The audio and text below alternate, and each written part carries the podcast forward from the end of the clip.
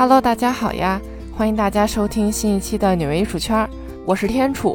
一入冬之后呢，在纽约其实最糟糕的事情，除了这个暴冷的天气和这个在高楼大厦之间形成着这种特别冷的这种穿堂风之外呢，绝对就是这个密不透风的地铁里，就是各种直冲天灵盖的奇怪味道。尤其是这个新冠疫情爆发之后哈。纽约地铁系统中的公共洗手间呢，一直是处于关闭的状态，这也就让许多这个人有三急的人哈，将目光去投向了这个没什么人使用的这个电梯。就是这种升降的这种电梯里哈，所以说每次比如说有老人啊、残疾人啊，或者是推着婴儿车的人去搭乘这个电梯的时候，这个里面的味道真的是一言难尽。嗯，反正是挺恶心，也挺恐怖的。但这真没办法，这就是纽约的日常。这呢也让我想到了一个可以聊的话题哈。就是你说这艺术创作当中有没有那些比较恐怖、比较恶心的这个原材料呢？其实随便上网一查哈，真的是不少。而且其中很多这种比较恶心、比较恐怖的艺术作品呢，都是被全球各大美术馆收藏了之后，当宝贝似的供在那儿进行展出。那今天的节目呢，就带大家唠唠那些略微恐怖、略微恶心的艺术创作。首先哈，必须要讲到的，那就是英国艺术家马克·奎恩，他是用这个血液制成人头雕塑。没错哈，这些词儿你一个也没听错。他呢，就是抽他自己的血当做创作雕塑的原材料。他呢，会定期抽血，别人定期抽血都是为了去献血，去捐给这个血液库，为有需要的人提供帮助。但这位艺术家呢，真的完全不按套路出牌。制作的真的是名副其实的人血脑袋。这件名为“自我”的人血脑袋雕塑始于1991年，马克·奎恩当时是27岁。为了制作这件雕塑呢，他呢陆陆续续的抽取了5.7公升的血液，然后把血和冷冻硅胶混合在一起，去把自己的头颅给翻模出来，然后做成这个雕塑。那这个5.7公升是多少呢？其实你想象一下。一瓶这个瓶装的矿泉水或者是可乐，一般来说是五百毫升左右。那么这样一个人血脑袋雕塑呢，至少需要装满十一瓶半。正常成年人全身的血量一般在四公升到五公升之间，五点七公升差不多就是一个成年男性全身的血量。那马克·奎恩呢，会用石膏对整个头部去进行覆盖，然后只留下鼻孔可以呼吸。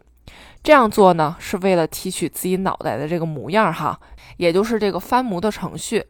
随后就将血液和冷冻硅胶的混合液注入到这个模具当中，形成人血脑袋雕塑。最后把这个雕塑放在零下温度的有机塑胶当中。一九九一年，三十年前哈，这绝对是一个大胆的艺术尝试。艺术家这么敢搞事情，也必须要提到这个艺术家所处的环境了。英国青年艺术家 Young British Artists，简称就是 YBA，成立于一九八八年。当然了哈，这些艺术家的年龄呢，其实当时已经不再是这个十多岁小年轻了，大家的年龄呢，差不多是在三十岁左右。反正肯定没办法把他们称作是青年哈，但是他们用极具创造力的作品，在世界范围内掀起了一股浪潮，以这种震撼战术。就比如说哈，用废品和活物以及一些奇奇怪怪的东西作为艺术创作的原材料，去吸引观众的眼球。就比如说吧，现在许多大名鼎鼎的艺术家，用福尔马林泡鲨鱼的达米恩·赫斯特，在美术馆公开展示自己私生活的床的这个女性艺术家翠西·艾敏，以及就是今天咱们讲到的主角马克·奎恩，他们呢都是这个团体里面的。这个 YBA 小团体，他们的主要赞助人呢，就是英国伦敦萨奇画廊这个传奇画廊的画廊主查尔斯·萨奇。言归正传哈，咱们讲到这个人血脑袋雕塑，马克·奎恩他在1991年做完这一件作品之后呢，并没有打算立即停止，他呢是坚持每五年都会进行同样的这样的操作，也就是说，每五年都用全新的血液去翻模一个自己的头像。这样的话呢，其实也可以去完美的记录自己的衰老过程哈。这个到二零一一年为止，已经至少有四座人血脑袋雕塑了。这样的话呢，也就迫使他在这个几乎二十多年时间中呢，每六个礼拜，也就是大约一个半月左右哈，就必须要进行一次抽血。这个头像因为是混合了冷冻硅胶，所以展出的时候呢，需要有一个特制的高科技的冰箱作为底座。其实哈，就是保证它三百六十五天、二十四小时都是处于低温的状态的。我曾经在纽约的一个展览上呢，看到过这件作品。当时哈没看作品标签的时候，我并不知道这件作品是这个人血做成的雕塑哈。不过近距离观察的时候，真的已经体验到那种静默的恐怖了。就怎么形容呢？其实它并没有电影里的那种血腥画面哈。它呢，就是一个红彤彤的、闭着眼睛的这么一个正常人的翻模的头像，细节到连这个眼角的皱纹啊、胡子茬儿啊，都给你完美的复刻出来了。然后呢，就是这个冷冻冰箱嗡嗡嗡的声音，在这个安静的展厅里，真的是显得有那么一点点奇怪的聒噪哈。整个给你的感觉就是仿佛一个已经死掉的男子，他的头颅就这么安静的闭着眼睛就放在那儿。但又感觉他下一秒马上就要睁开眼睛，就这种感觉真的挺矛盾的。当时我整个人都起了鸡皮疙瘩了。我觉得另外一个原因就是装载它的这个小冰箱哈，制冷设备就是那种金属加玻璃罩，就是那种质感特别有未来感，就仿佛是在电影中的这个冷冻人哈，说不准哪一天这玩意儿就可以重新被激活了。然后复活过来，这整个场景哈，想想就觉得恐怖。据说哈，这一系列头颅作品，其中有一件被英国国家肖像馆所收藏，一件呢就是被萨奇画廊主查尔斯·萨奇买下来了。最搞笑的是，这件作品不是刚才已经说了吗？就是它必须要二十四小时不间断的通电，去保证一个低温的环境。结果这个萨奇画廊主的夫人。著名的英国美食作家、记者和电视台节目主持人奈杰拉·劳森，这他一不小心就拔掉了这个设备的插头。等这全家人反应过来的时候呢，人血脑袋雕塑已经开始融化了，整个画面 就开始变得诡异且恐怖起来。其实，无论是大理石雕塑，还是用翻模的方式来创造雕塑，这些方式都曾经出现在艺术史当中。但是直接用血液这种和生死有关，并且容易腐败的材料去进行翻模创作的话呢，真的是给观者带来不小的视觉冲击。艺术家也表示哈，哪怕之后自己死了，这些雕塑呢还可以一直存在下去，自己的血液也一直的可以存在在这个世界上。好了，这恐怖的血液讲完了哈，咱们再来讲讲又恐怖又恶心的尿液和粪便。这我查到的时候真的是笑了哈，这竟然也可以被用来进行艺术创作，真的是世界之大无奇不有。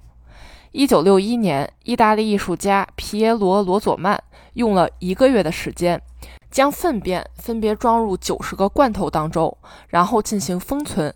每个罐头装上粪便后的重量是三十克，并且这九十个罐头每一个都拥有自己的编号。艺术家亲笔签名，以及专门标注的“新鲜保存”的字样。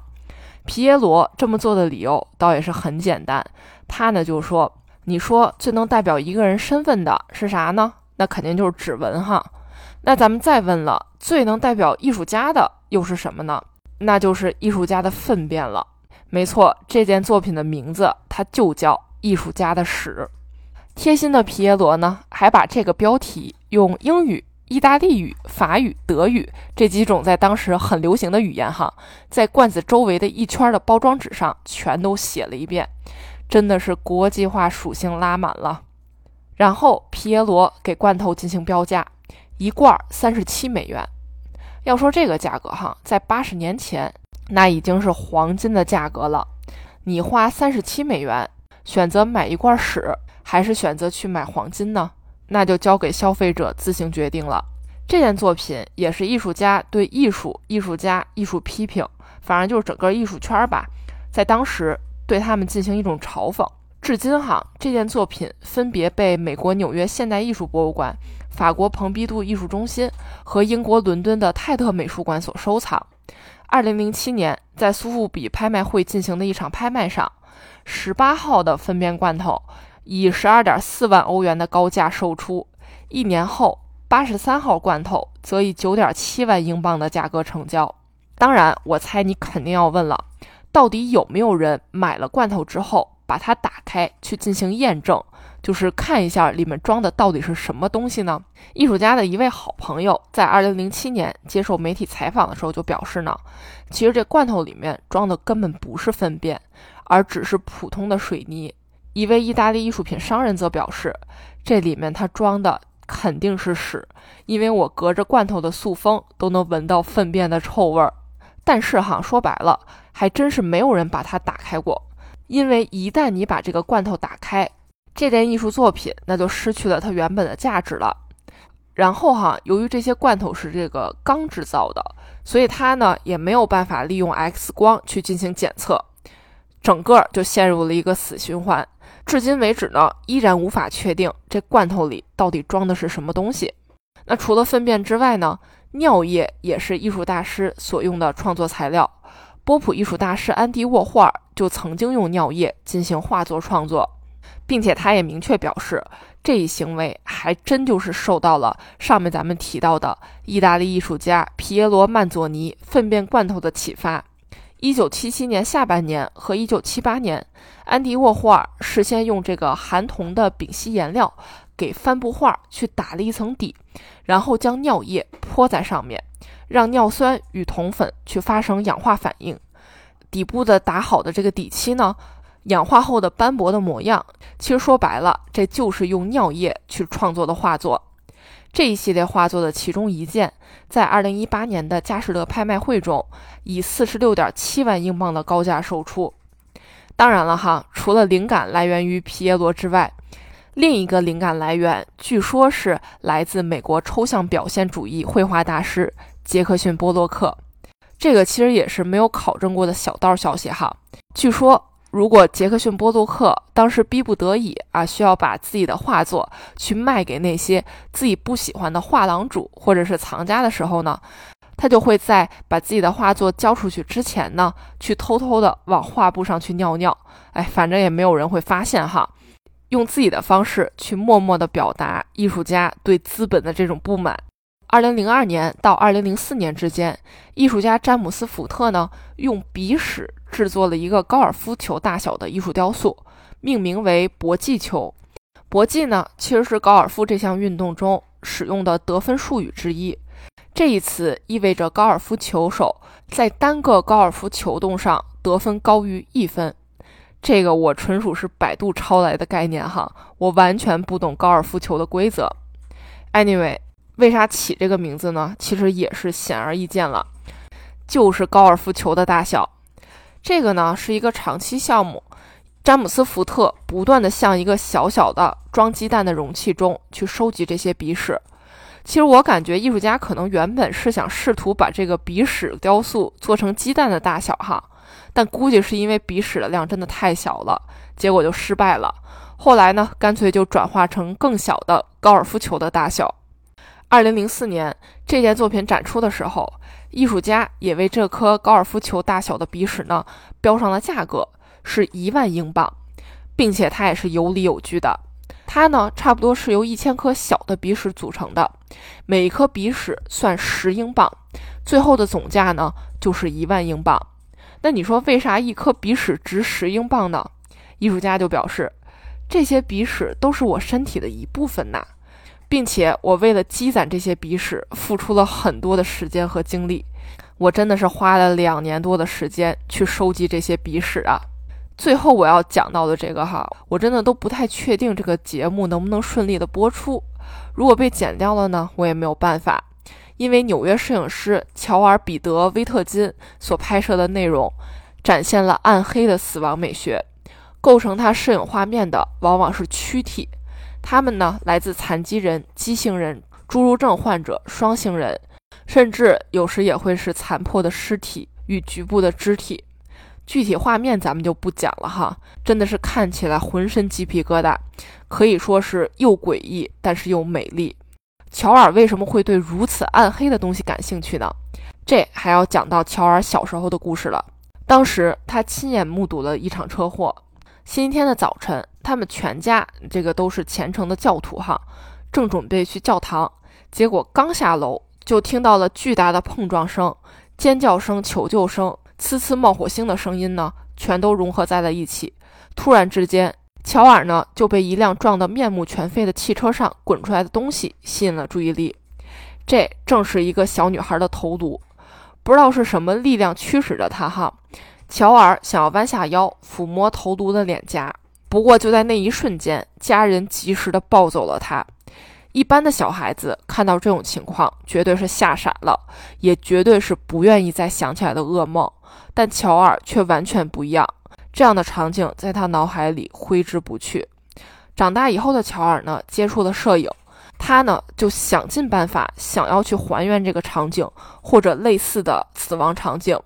他去摆弄着残肢、尸体，让整个画面形成严肃的静物像，或者是加入更宏大的宗教叙事，残肢化为严肃的肖像与神圣的代言。这样恐怖的画面呢？很容易让人联想到魔幻主义、超现实主义以及象征主义的影子。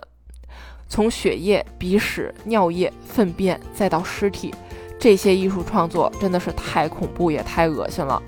不知道你听完之后是不是会觉得毛骨悚然呢？